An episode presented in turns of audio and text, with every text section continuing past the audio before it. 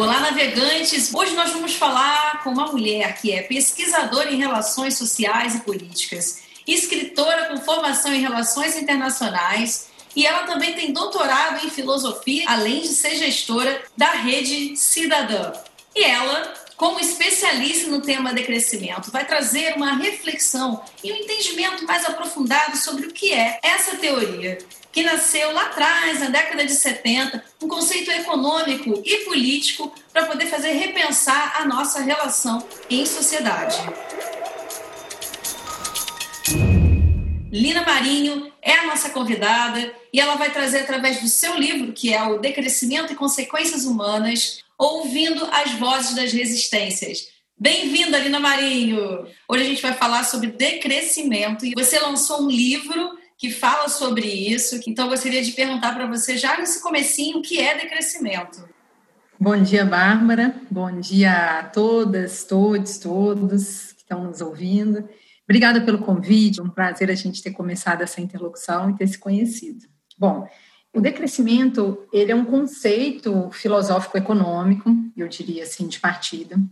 Ele começa a ser pensado com esse nome na França, por um filósofo e economista, o Sérgio Latouche. Desde a minha experiência estudando filosofia, no doutorado que eu fiz em Portugal, eu aprendi que a gente precisa da filosofia para pensar coisas. Né? Então, por isso eu quis marcar aqui, de forma muito definidora, que o decrescimento ele é um conceito filosófico econômico, ou seja, ele recorre às questões filosóficas, às questões éticas, morais, para poder pensar. E para poder pensar o quê? Para poder pensar a nossa relação com os recursos econômicos, a nossa relação com o planeta, a nossa relação com a sustentabilidade, né?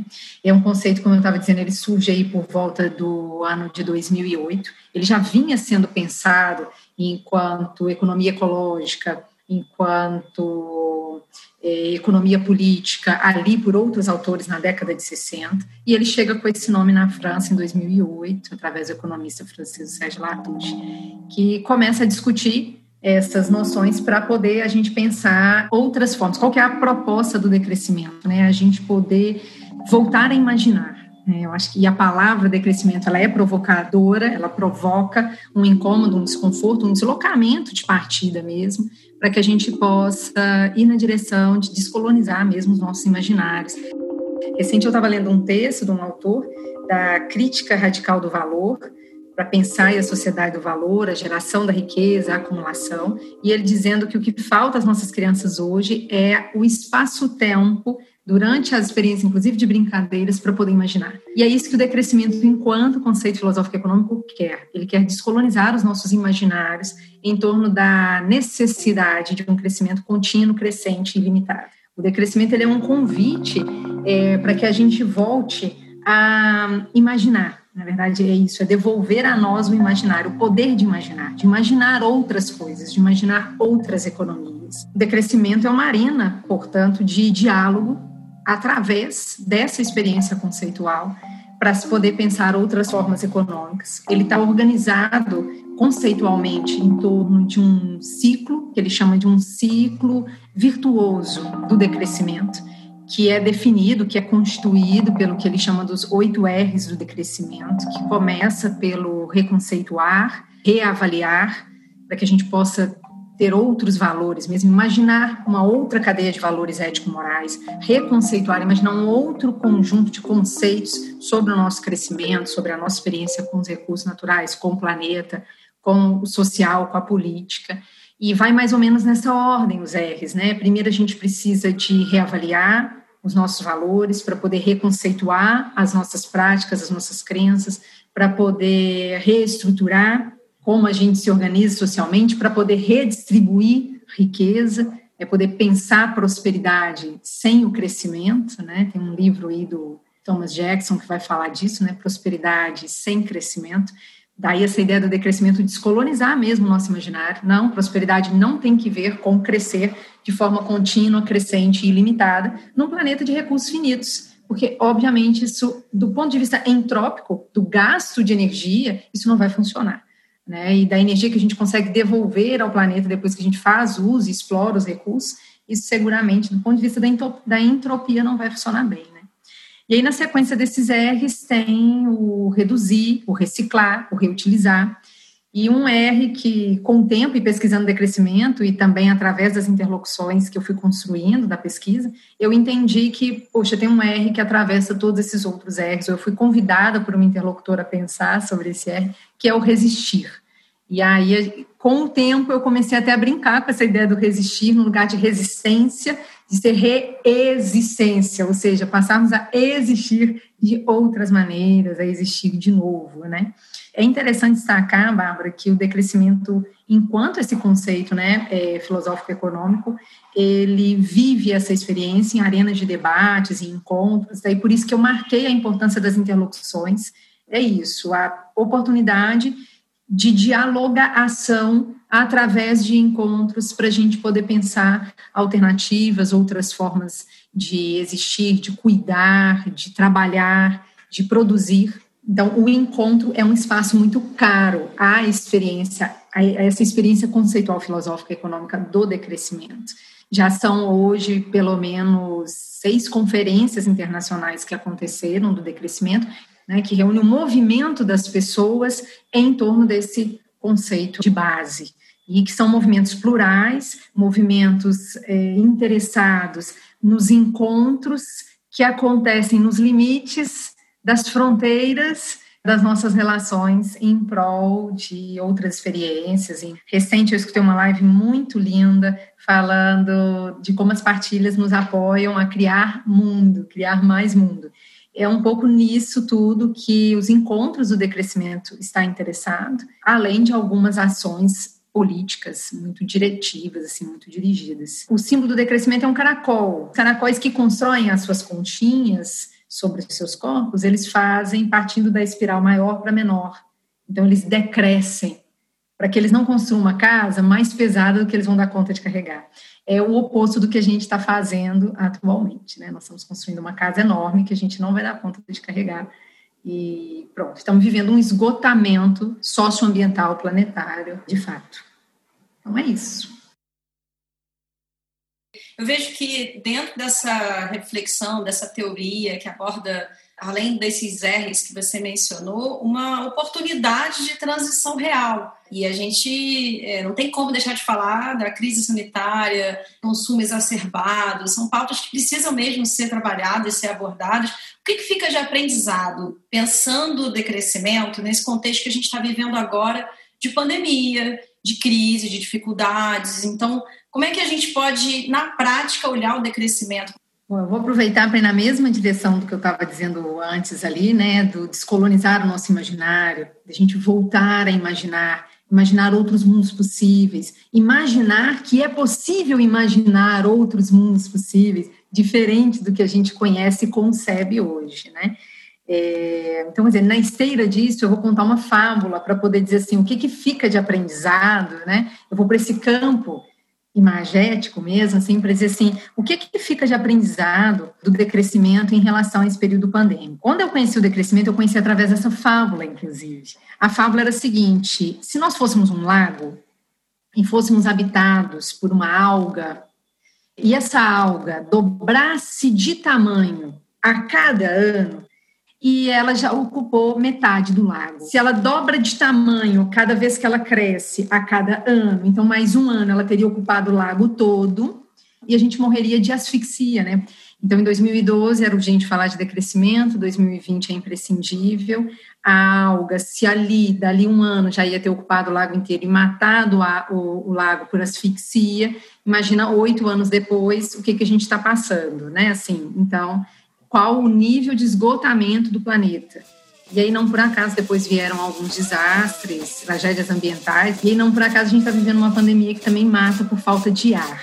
Daí eu sempre achar que uma coisa está muito ligada à outra e que a teoria dos fractais, as estruturas opressoras mais macro, estão presentes em todas as nossas experiências mais micro. E nós estamos morrendo por asfixia diante da pandemia do Covid. Então, acho que tem alguma coisa aí querendo dizer para gente dos nossos valores éticos e morais.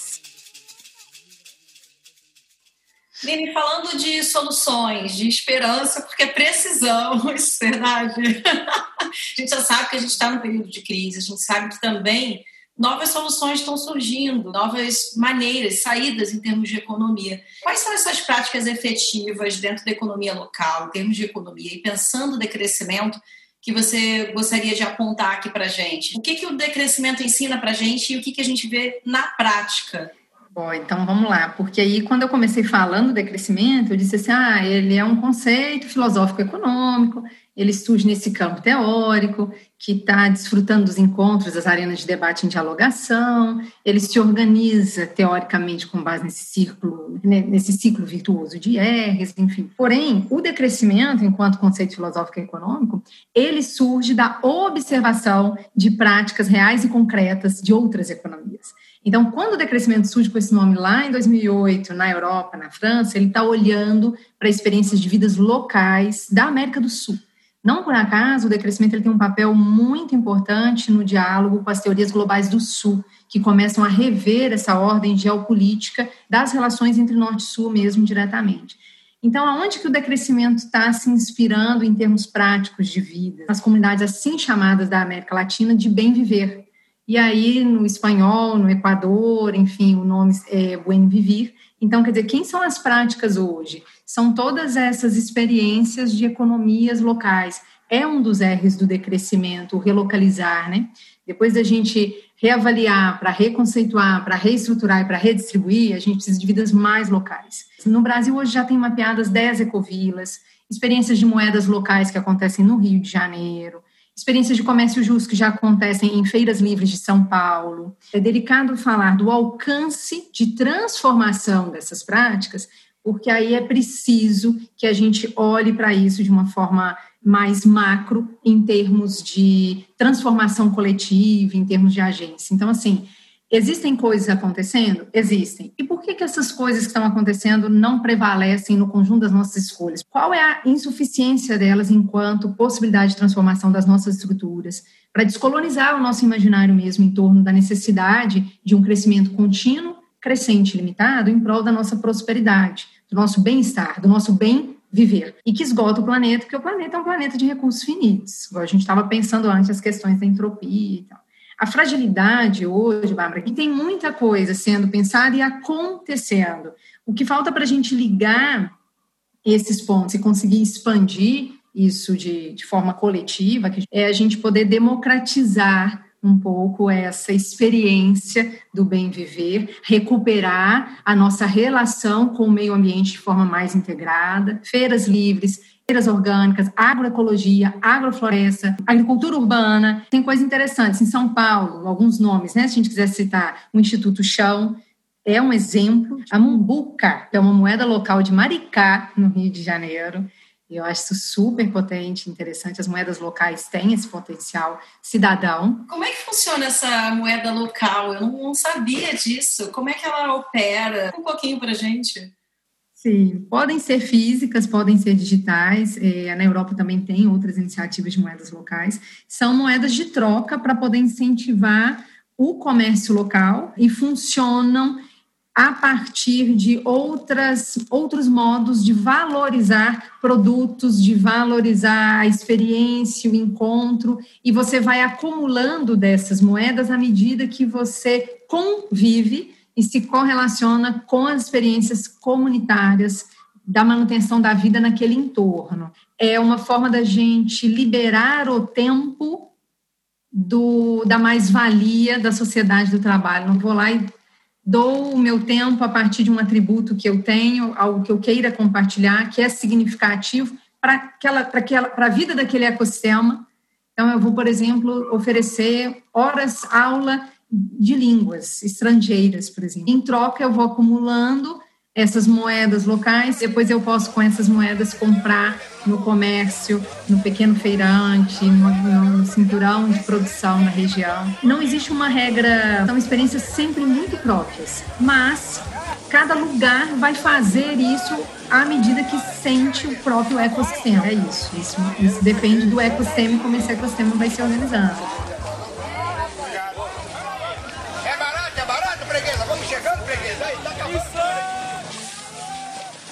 Muito interessante, Lina. Bem, a gente está no momento de, de, precisar mesmo fazer essa transição e quando eu fico pensando é, em coisas bem reais, bem palpáveis, né, que dá para a gente é, reduzir, repensar, ou mesmo, até mesmo eliminar, mas já começando com a redução, que eu acho que já é um primeiro passo, com coisas muito óbvias, né? Por exemplo, combustíveis fósseis. Mas e as pessoas miseráveis? Como é que essas pessoas elas vão ter o direito a uma vida sustentável? Ah, bom, a primeira coisa é que essas saídas e alternativas, o potencial que elas têm de transformação depende de a gente conseguir levar isso para um nível coletivo de transformações, levar isso para um nível de políticas públicas mesmo. E quando a gente fala desse nível das políticas públicas, quando a gente chama esse ator que deve ser o Estado Social para participar dessa construção conjunta, a gente está dizendo de duas coisas. A gente está dizendo que essas experiências que a gente estava citando aqui agora, as ecovilas, os comércios justos, a gente reciclar nosso próprio lixo, a gente compostar o nosso material orgânico, a gente praticar o comércio justo, comprar diretamente com o fornecedor, isso tem um alcance local transformador, e a gente falando dessa experiência, inclusive, das moedas locais, mas para que isso tenha um efeito global, para que a gente possa, como um todo, passar a desfrutar da interdependência, inclusive, entre países e economias de um outro lugar que é o lugar do crescimento, isso precisa ir para um patamar de políticas públicas mesmo. Não é política organizada você simplesmente na sua casa reciclar seu lixo, compostar seu orgânico, ir lá na feira livre e viver a experiência e conviver com a experiência do comércio justo.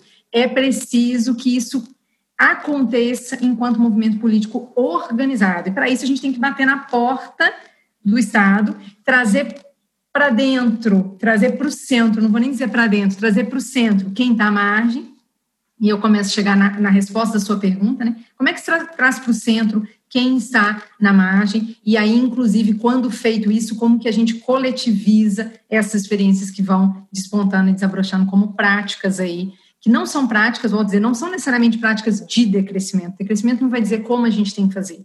O decrescimento é uma pausa para pensar sobre fazeres diferentes, né? É um projeto, foi um projeto de lei antigo, né, da época do Suplicy, a questão da renda cidadã.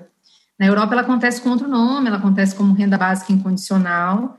É, é, diferente das propostas das Bolsas Famílias, porque extrapola a dimensão da assistência social. A ideia de uma renda básica incondicional, há pouco você falava assim para a menina, como é que funciona uma moeda local? Ah, ela funciona, ela funciona assim, ela libera o tempo da mais-valia, ou seja, ela descoloniza o tempo. Nem todo o tempo que eu dedico ao ecossistema vivo que me cerca precisa de ser monetizado pelas vias do mais valor. Ele pode ser monetizado por outras vias, e daí a ideia de valorização das moedas locais. E o que, que o rendimento básico incondicional faria? Ele emanciparia o trabalho da mais-valia, ele emanciparia o trabalho dessa sociedade do valor, porque a manutenção da vida como uma base dos direitos civis, humanos, estaria garantida a partir dessa renda básica incondicional. Então, quer dizer, é diferente de um programa de assistência social como o Bolsa Família, que condiciona a renda mínima a um conjunto de necessidades, as pessoas de, estão na linha da pobreza, da extrema pobreza, então é diferente nesse aspecto. Seria um rendimento básico incondicional, assim, a despeito das suas condições, através de arrecadações, todo mundo, e através, claro, de um Estado social, que precisa de ser músculo. Isso eu aprendi aí em Portugal, é, lendo sobre Estado Social, aprendi com o Partido Livre de Portugal isso, que o Estado não é gordura, Social é músculo, é o que põe a gente em movimento, é o que põe esse esqueleto para mover, né? Então, assim, a gente está falando de reformas políticas agrárias, econômicas, sociais, em níveis de políticas públicas muito aprofundados, para que essas pessoas possam vir para o centro, sair da margem, e aí sim, com tempo e manutenção da vida, livres da experiência da sociedade do valor, emancipados, aí vem a, a vez da nossa emancipação política. Né? Eu acho que é até a nossa emancipação política que vai levar na direção disso. Ah, Aline, isso é complexo, isso não é possível de ser feito. Não, isso já acontece, já tem países que vivem com, a, com rendimento básico condicional. Sim, são países que estão num avanço democrático é, imenso e de anos. Como os países nórdicos e tal. Mas, de novo, é isso. Se a gente não parar para imaginar outras possibilidades, então a gente vai ficar vivendo com um mundo que tem hoje como se ele fosse um dado de realidade. E ele não é um dado de realidade, né? Ele é uma construção diária, constante. Então, tem que passar por políticas públicas e tem que passar por esse nome, Bárbara, rendimento básico incondicional. Para que toda a nossa atividade individual, inclusive, tenha força coletiva, tenha desdobramento no âmbito do coletivo. E também o complemento, Lina, é, sobre essa importância mesmo de, de pressionar é, as políticas públicas, sim, os governos, e principalmente é, as empresas, né, as corporações. As empresas precisam mudar, elas precisam se reciclar. É claro que o esforço é individual, é de cada um, nós precisamos fazer essa transição. Esse é o momento aqui agora de fazer uma transição. Nós somos a geração para fazer isso, não é colocar a culpa na, na geração que vai vir e tal. Não, é, eu acho sinceramente que a urgência do agir é aqui agora. Então, que a gente possa se posicionar sim como indivíduo, mas principalmente entendendo o impacto maior que vem das corporações. Eu acho até, Bárbara, que o posicionamento é individualmente com o coletivo. E aí você tocou num ponto-chave, é isso mesmo. Quando a gente estava por vir né, para essa conversa, eu pensando em algumas coisas, eu falei, bom, eu acho que o melhor verbo é a gente precisa de enterrar as corporações, como elas funcionam. É preciso que elas funcionem de outras formas, sim. E nós somos também o Estado Social, nós somos também as corporações. Né? Eu acho que a pandemia, inclusive, está aí para isso para mostrar que é possível parar. A gente parou, não parou? Grandes corporações pararam. E aí? E agora? Como que a gente quer construir a partir daí? Né? É, Lina, a gente já está no finalzinho desse papo maravilhoso e importante. E, bom, eu convido você a falar do seu status. Qual é o seu relacionamento com o planeta? Pois é, meu relacionamento com o planeta é de imensa amorosidade. Eu estou em busca de ir me criar com os amigos, os afetos, os amores, me orientar pessoal e profissionalmente. Recente eu li uma frase linda que diz assim: a vida não é feita para você se encontrar, é feita para você se criar. Essa é a minha relação hoje com o planeta.